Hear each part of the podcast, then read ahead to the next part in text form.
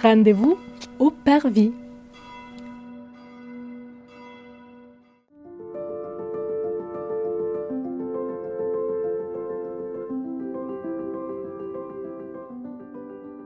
Bonjour et bienvenue dans ce sixième épisode de notre série de podcasts qui vous propose de découvrir les églises du diocèse de Nanterre à travers un regard à la fois historique, culturel et catéchétique.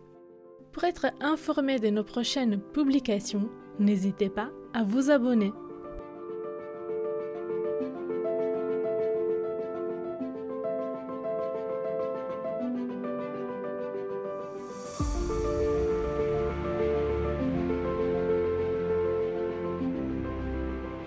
Bonjour, nous sommes aujourd'hui dans le parvis de Notre-Dame du Calvaire à Châtillon pour la visite de l'église.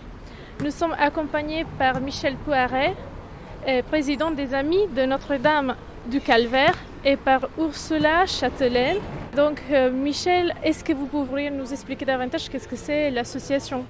Bonjour, donc euh, l'association des Amis de Notre-Dame du Calvaire à plusieurs activités.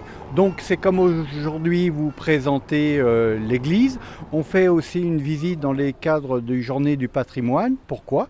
Parce que l'église est inscrite au niveau des, euh, du patrimoine. Donc en septembre, il y aura aussi une visite auquel vous êtes tous invités. Euh, aussi, on anime le Wikipédia, on a un livre. Le livre est, disponible à la vente aussi, donc n'hésitez pas à nous le réclamer. Et on va commencer tout de suite la visite euh, de l'église. On peut dire quelque chose euh, de la façade avant d'entrer?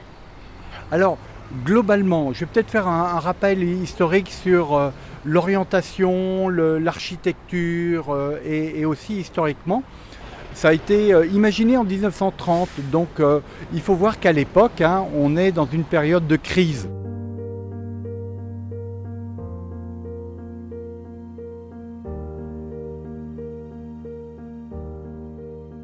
On sort de la crise de 29 et aussi il y a un besoin en Église et le cardinal Verdier lance les chantiers du cardinal. Euh, le but, c'est de donner aussi du travail aux, gens, du travail aussi aux artistes pour faire euh, euh, grandir cette communauté. Il y a déjà une église à Châtillon. Et là, c'est une deuxième église. Pourquoi? Parce que la population augmente.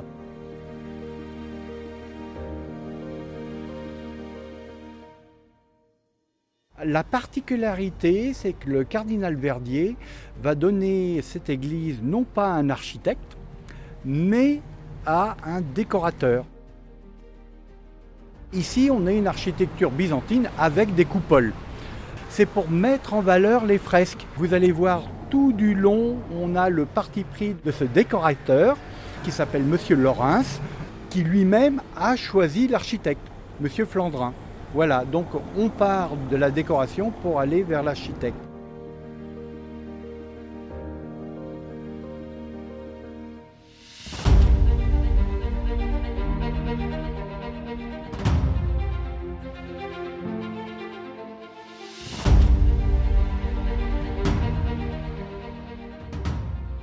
Le style architectural de l'église s'inspire de celui de l'église inférieure dédiée à saint François d'Assise.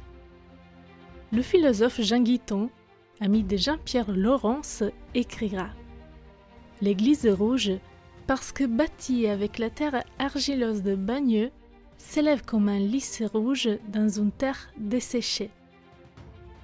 Sa beauté extérieure, telle l'église basse d'Assise qui inspirait l'architecte.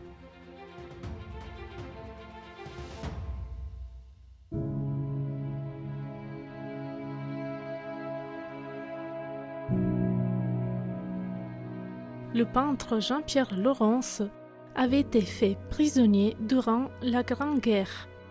Après son retour de captivité, son vœu le plus cher sera celui de réaliser le décor à fresque d'une église.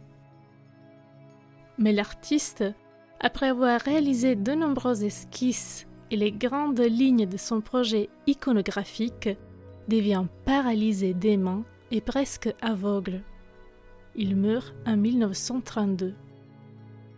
Ce sera sa femme, la peintre et sculptrice Yvonne Dieterle, à qui on confiera la suite des travaux.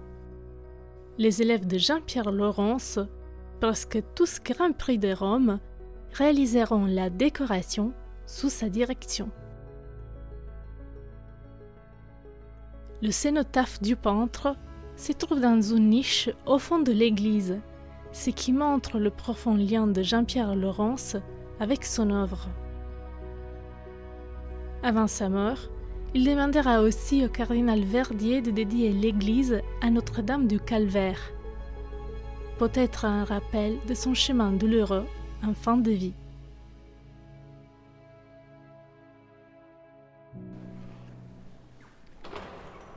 Là, je vais introduire un peu l'église. Dans l'entrée, on voit une représentation de Saint Michel Archange, donc c'est euh, le protecteur. On voit aussi Gabriel et Raphaël, les protecteurs, les messagers et les guérisseurs. Ces archanges protègent les fidèles qui commencent justement son parcours, parce qu'il faut voir l'Église comme un parcours. On va parcourir la Trinité, les Pères, les Fils, le Saint-Esprit pour arriver au paradis, qui est centré sur la figure de la Vierge Marie, la patronne de l'Église. La première coupole qu'on voit, c'est la coupole du Père. L'artiste a choisi de représenter le Père créateur par la création. Du coup, on voit un médaillon avec la Vierge Marie qui soutient le Christ enfant. Et autour, on voit aussi des médaillons avec des scènes du récit de la Genèse. Ce n'est pas usuel de voir le Père représenté comme ça avec la Vierge Marie euh, tout petit. C'est pas une représentation qu'on voit souvent. Oui, c'est vrai. Ici, le Père, il est représenté par le Fils. Pourquoi? Parce que, rappelez-vous du verset que Jésus-Christ dit qui m'a vu a vu le Père. Du coup, on voit le Christ dans les bras de sa mère et on voit aussi le Père à travers lui.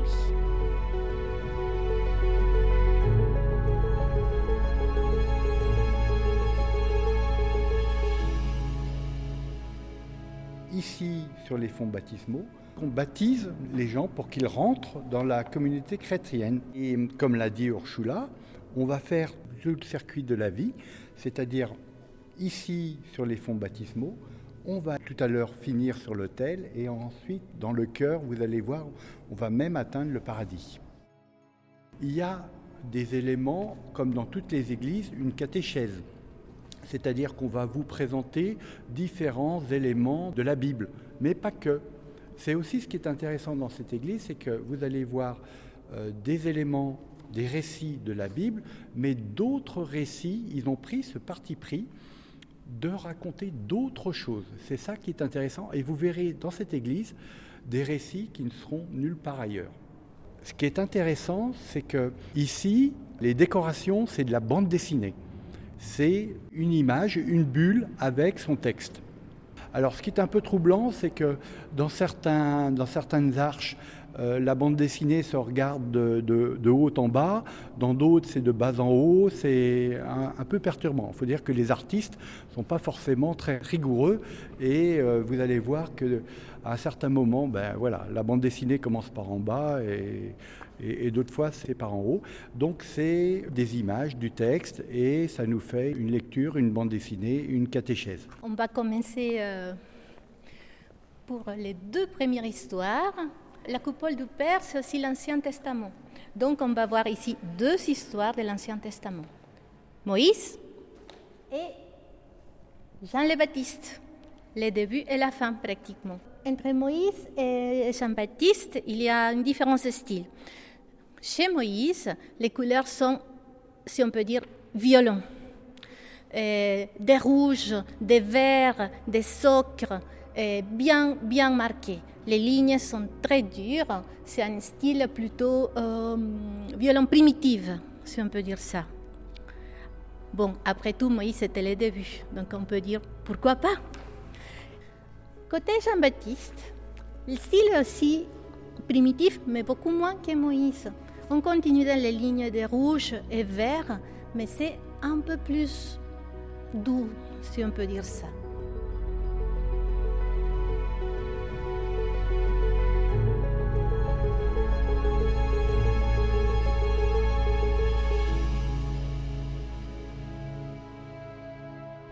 Maintenant, on est dans la deuxième arche de la coupole du Père. Donc, on a vu là, dans l'autre arche, c'était Moïse et Jean-Baptiste, l'Ancien Testament. Ici, on est après le Nouveau Testament, les actes des apôtres avec Saint Pierre et Saint Paul. Les arches, elles sont plutôt euh, rouges, donc elles sont les fonds rouges, tant que la coupole, elle, elle est bleue, bleu ciel. Euh, on sait que la couleur rouge et la couleur bleue, dans l'iconographie, en signification, et la couleur bleue, c'est le divin. La couleur rouge, c'est l'humain. Donc on voit effectivement le Père qui est divin, donc en bleu, et, et bah, les, différents personnages qui sont humains en rouge.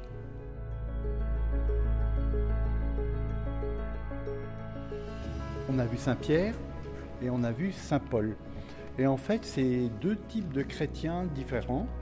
On voit Saint Pierre, euh, une personne qui en fait qui, doute. Hein. Euh, tout au long de son parcours, euh, on voit ici que Jésus lui demande de marcher sur les eaux. Ben, il doute. Il doute encore quand on lui demande s'il était chrétien. Hein, et on, sait avec le, chant du coq qui montre que c'est un homme qui doute et qui, qui ne s'affirme pas comme chrétien. Saint Paul, lui, c'est un autre type de chrétien qui a une révélation. Voilà, on verra pourquoi je, présente ça, parce qu'on va voir un autre exemple de chrétien qui a eu une révélation. Donc on peut être chrétien soit euh, un peu comme, euh, comme, euh, comme Saint Pierre, on accompagne Jésus, mais on doute, et puis on avance toujours, puis on doute encore, et puis on avance encore. Et ici, c'est un autre type de chrétien qui a une révélation. On va voir un autre chrétien dans la deuxième coupole, qui a aussi une révélation.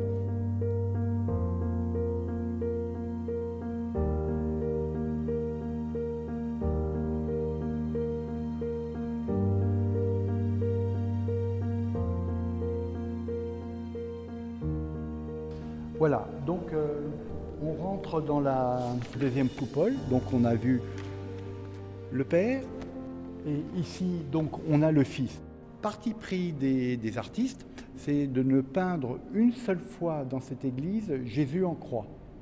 Donc vous ne verrez pas Jésus en croix euh, beaucoup de fois, vous allez le voir tout à l'heure dans la chapelle de Marie. Maintenant, je vous invite à aller de l'autre côté. Alors ici, particularité que vous ne trouverez pas dans d'autres églises, c'est euh, des fresques qui ne sont pas religieuses, mais qui sont inspirées de poèmes de Peggy.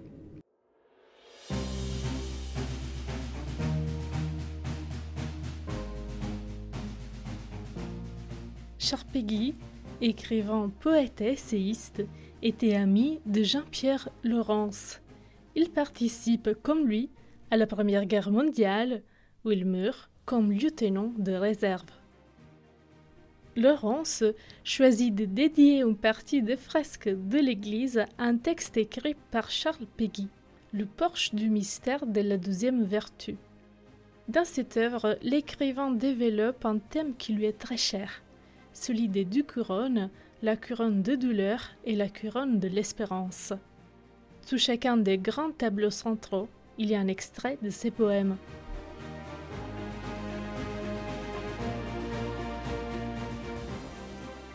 Les artistes prennent ici le parti de rendre hommage à un homme qui vécut une conversion intellectuellement engagée. Maintenant, on va passer à la coupole de l'Esprit Saint. On arrive presque à la fin du chemin proposé par l'Église. Donc on arrive à la troisième personne de la Trinité, à la dernière coupole, l'Esprit Saint. Fond bleu, comme pour les autres deux. Donc on voit une représentation euh, usuelle de l'Esprit Saint, à savoir une colombe avec euh, une aura rouge. L'Esprit Saint est associé à la Pentecôte. Donc l'une des arches fait est justement la Pentecôte. Au centre, on voit aussi une représentation de Jeanne d'Arc. Donc on voit Jeanne d'Arc dans son destrier blanc en train de prier. Elle porte l'armure et les cheveux courts. Et derrière, on voit, euh, bien la Vierge Marie qu'on voit derrière. On voit la Vierge. Donc là, on dirait qu'en fait, il y a quelque chose qui tombe sur elle, comme si c'est la, la lumière qui tombe sur elle. Bah, et en fait, non. en fait, là, c'est euh, une fuite d'eau. Euh, c'est une fuite d'eau qui euh, donne l'effet, effectivement, que la lumière divine tombe sur elle. Ce n'était pas prévu, c'était comme ça. Et du coup, euh, les parties été de, la laisser telle qu'elle.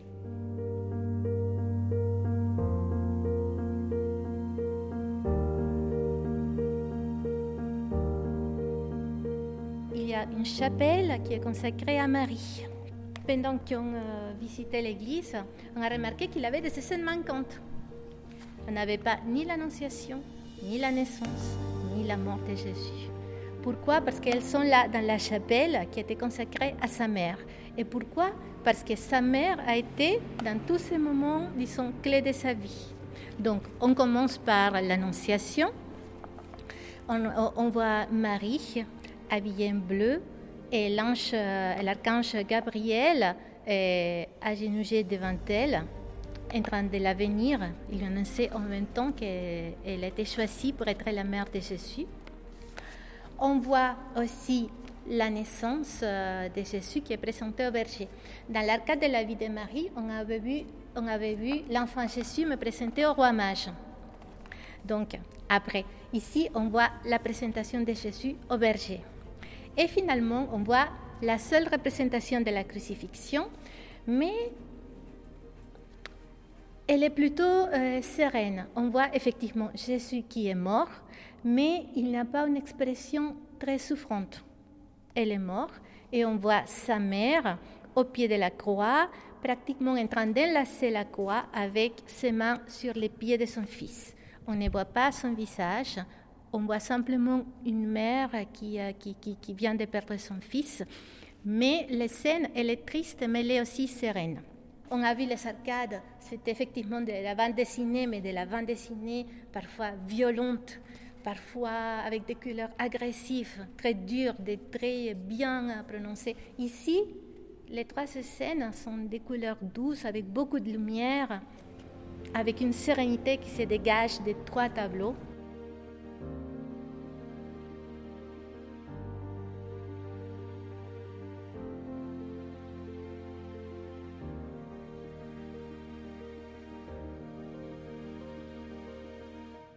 Autre point à rajouter au point de vue artistique, hein, le réalisme de tous les dessins qu'on peut voir ici est dû au fait que ce sont des vrais personnages, des fois d'après photo, euh, des fois d'après modèle, qui ont été représentés. Donc on a vraiment euh, l'impression que c'est des, personnes qui sont autour de nous. C'est encore plus prégnant dans le cœur puisque les artistes, ce sont pas eux-mêmes. Ici, vous allez voir des artistes qui se sont peints. On va voir aussi euh, le cardinal Verdier.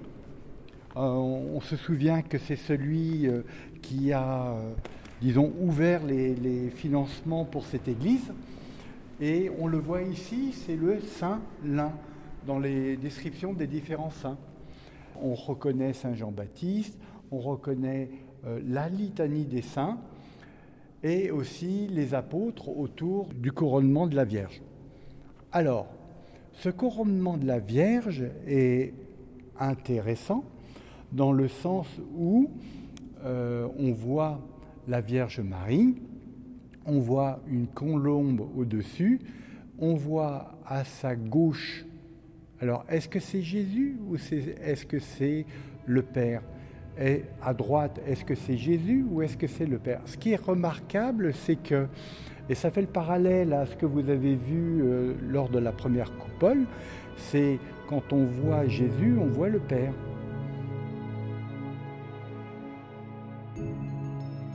La petite astuce que je demande au groupe, c'est d'essayer de trouver les détails qui vont nous montrer dans la fresque qui est le père ou qui est le fils. Bon, alors je vous donne la réponse. On sait que Jésus, déjà, il est à la droite du Père.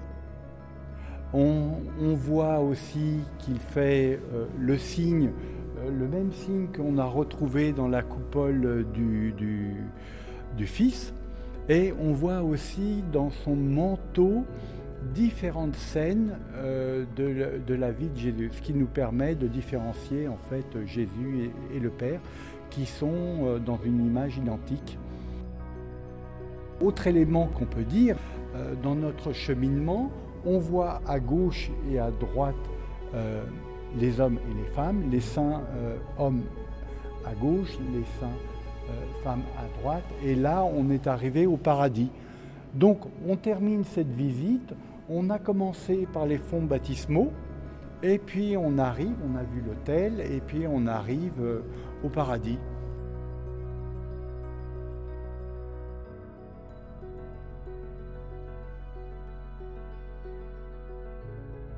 Et je vous rappelle le cheminement.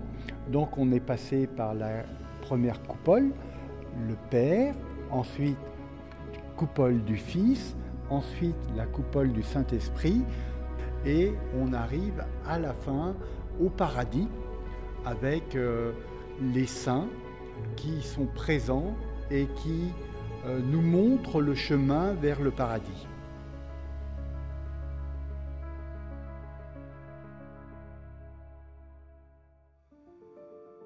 lire la fresque aussi d'une autre façon. On voit effectivement les élus, mais on ne voit que les visages euh, des tout premiers. Après, on voit simplement euh, les, les salauds. Tous les élus sont derrière. On peut se dire qu'en fait, parmi tous ces cellules-là, il y a nous aussi.